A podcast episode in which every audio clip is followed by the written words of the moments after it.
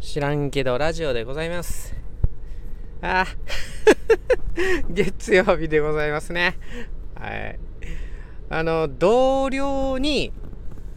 福島からいらっしゃった方がいるんですよね。でその福島からいらっしゃった方がこの間学校で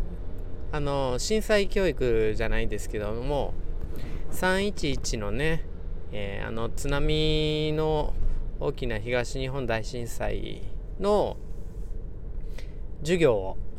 授業っていうか講演会をしてくれたんですよね。もうそれがとっても良くてそんな中でその同僚がこのアーティストに支えられ支えられたって言ってたのがグリーンさんだったんですよ。でグリーンさんがそんなに東北にゆかりのある方たちだっていうことを知らなかったんですけど東日本大震災の時もあの東北の人たちを支える歌を作ってくれたりねしてで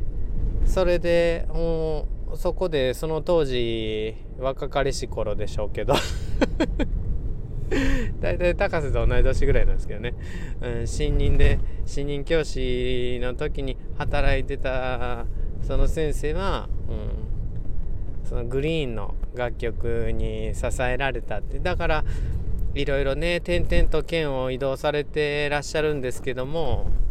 いろんな県に行った時もグリーンのその送ってくれた曲を職員合唱で歌いたい職員合奏で演奏したいって言ったりしてでバンドスコアをあのグリーンさんにもらったりしたみたいですね。すごいですよね。うん。いやグリーンさんは大学が郡山大学なのかな。うん。そんなこんなでいろいろあちらの方には東北の方にはゆかりがあってそれでグリーンさんも、うん、東日本大震災からの復興頑張ってほしいって思ってらっしゃったんですよね。うん、でそのまあ友達じゃないですけど同僚というかあのその東北からいらした先生に「あグリーンの、えー、電気グリーンさん自身が書いてあるのじゃなくて、えっと、違う方小説家の方が書いてらっしゃるあのグリーンさんの本があるんですよ。えっとどんな本やったかな？あのそれは奇跡じゃなくてえっとそれって奇跡。グリーンの物語。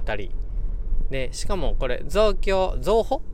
完全版っていうのが出てたんで500ページ以上の本だったんですよね。それで自分があの Kindle とかあの Audible とかで読んでいるからその友達には本そのまんまプレゼントしようかなと思って。なんか素敵じゃないですか。うん、であの思い入れある。多分ねそんなに本読む時間なさそうな方なので記念じゃないですけどもお守りになるんじゃないかなって思って大好きな自分を支えてくれたグリーンの何て言うかその電気じゃないけどいつでもそこ開いたらグリーンさんたちの本当に、うん、奇跡が書かれているその本がね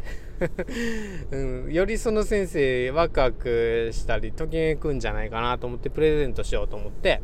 それであの某 えインターネットで購入したんですよ。そしたらちょっとがっかりなこと起こって 表紙にフライパンが挟まってきたんですよ。うん、あのねうちの奥さんにもちょっとどうしても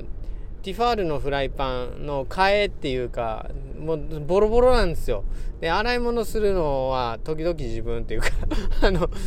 僕と言いながら、えーと、と半分ぐらい奥さんやってくれてるんですけど とあのフライパンに毎回こびりつくんですよね。どんだけ油敷いても。だから、もう替え時やなっていうので、フライパンを一緒に買った俺が悪い。うん、で、表紙にね なんかハードカバーじゃなかっ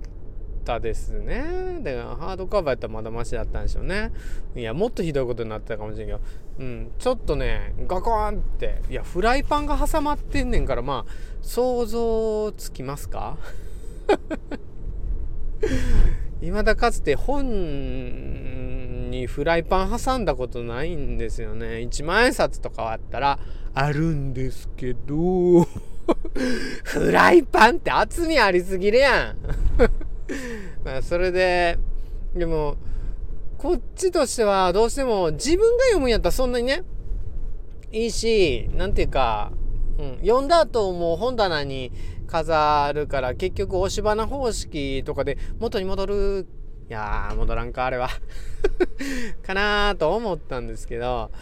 何せプレゼントなんで、これはいかがなものか、つって、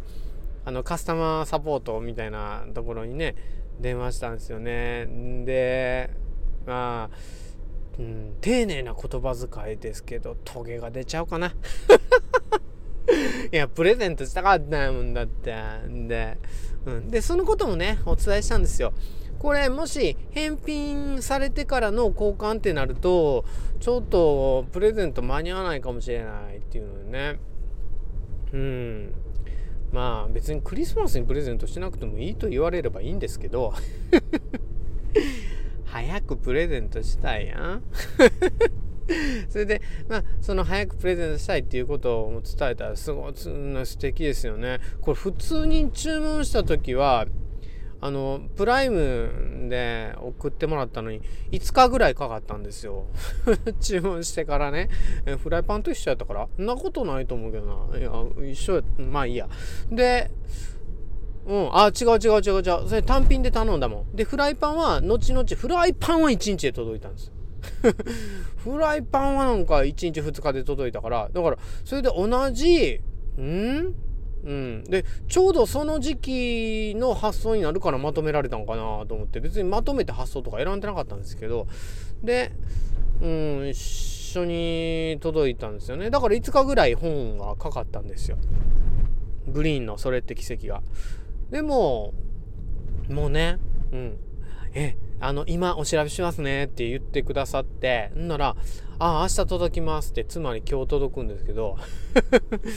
うん、と、なんか、あ、ありがとうございます。それだったら間に合います。とかって。じゃあ、これ、返品する方は、どちらに送ったらいいですか？とかあ、そちらの方もメールで送らせていただきますので、とかって。ね本当に丁寧に対応してくださってね。いやー、もう重くそ文句言わんでよかったと思って。いや大体からしてね梱包されてる方とねその人もね全然違う人ですしね同じ会社といえどねもう昨日雇われた人かもしれないですもんね電話してる人ね。自分もちょっといろいろ経験ありますけど。それにやっぱ忙しいんでしょうね。しかもさ経費削減でさまとめられるもんはまとまるっつってうわこの本とこのフライパン届く日一緒やみたいな。ぐらいで、うわー、これって奇跡と思いながら まとめてくださったんかもしれないですしね。うん、いろいろ急いでらっしゃったんですよね。本ガーンって入れて、フライパンドーンって上から入れたらね、まあまあまあ、何回かに1回は 表紙にフライパン挟まりますよね うん、で、それでね、もう対応も素敵で、んで、うん、まあ結局対応素敵やから言っていいんかな？アマゾンさんですけど えー、それで送ってもらうことになりましたね。うん、ありがたい。いうか、やっぱね、人のことって責めたらあかんね。いや、今回ちょっと、まあ、若干トゲあったかもしれないけども、く責めなかったんですよね。もうでも自分の立場やったら、こういう失敗ってって結構あるから、うん、まあ謝るよ。それは自分がやったら、あ、ほんとすいませんって絶対謝るけど、やっぱ人ですからね。間違いありますからねってでまあ間違いありますから謝って済む問題ちゃうねんっていうことが世の中にはねあるんですけどそれこそ生死を伴うとか、うん、医療関係の皆さんは大変ご苦労されてますよね。うん、そんな中で失敗の科学っていうので失敗っていうのをなかなか公表して活かせない職種が医療だじゃないけどそういうので挙げられちゃってましたけどいやだってね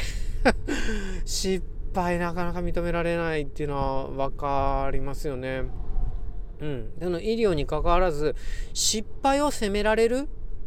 ような集団っていうのはやっぱりその失敗を隠すようになるからだからそこからの改善や成長が生まれないっていうこれ教育関係では本当に身に染みて思いますね。学級集団として失敗を出せないっていうか発表して間違ったらそれで友達に冷やかされるとか、うん、まあまあひどくなってくると発表して正解しても冷やかされるんですけど、うん、その冷やかしがねすごい何て言うかとても冷たい冷やかし冷やかしっていうぐらいですからねなってたら本当に冷えてますよね、うん、すごそういう何か失敗をやったら自分が責められたり冷やかされたりするっていうような、えっと、集団になってしまうとそこからの改善や成長が得られないっていうので、うん、その集団にとっては、まあ、マイナスが大きいかなっていうのがあの失敗に対するあれなんですよね。うん、だから何て言うか今回もアンケートを送ってくださったんで、まあ、そこのアマゾンさんへのアンケートには多少、まあ、上から目線ではないんですけど、こうやったら改善するんじゃないですかみたいな案を書きつつ、あの、うん、丁寧な対応ありがとうございましたみたいなね、形でやるんですけど、建設的な意見はいえど、責めることは、やめた方がいいかなって、もうでも感情に任せると責めちゃうんですけど、俺。うん。うん、でだから失敗から学ぶっていうとっても素敵なことが書かれてたのは「失敗の科学」っていうディスカバーさんやったかな出版社、うん、から出てたやつですけどこれもすごい面白かったです。小説みたいに読めるって帯には書かれてるんですけど本当にその通りで、うん、ちょっと読んでみてください。で実際なんかあのいろんな場面で自分が誰か人を責めたくなっちゃった時はちょっと心の中で6秒数えてみようかな。俺は。特にね子供とか変わりますからね。ちょっとうん自分だってやるやんじゃないけどね。うん。それになんかその失敗認められてるんやったら別に責めることないですもんね。うん。だから責めるのやめてそういうのをオープンに言っていけるような「あ先生なんかあれしました。あよしどうする?」みたいな。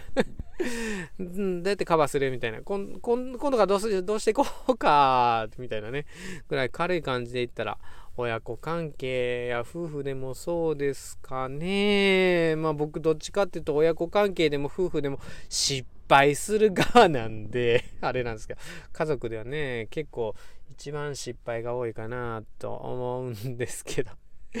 失敗や相手の何ていうか残念な点とかにねおらかに なってみようかなと思う今日この頃でございます。知らんけど。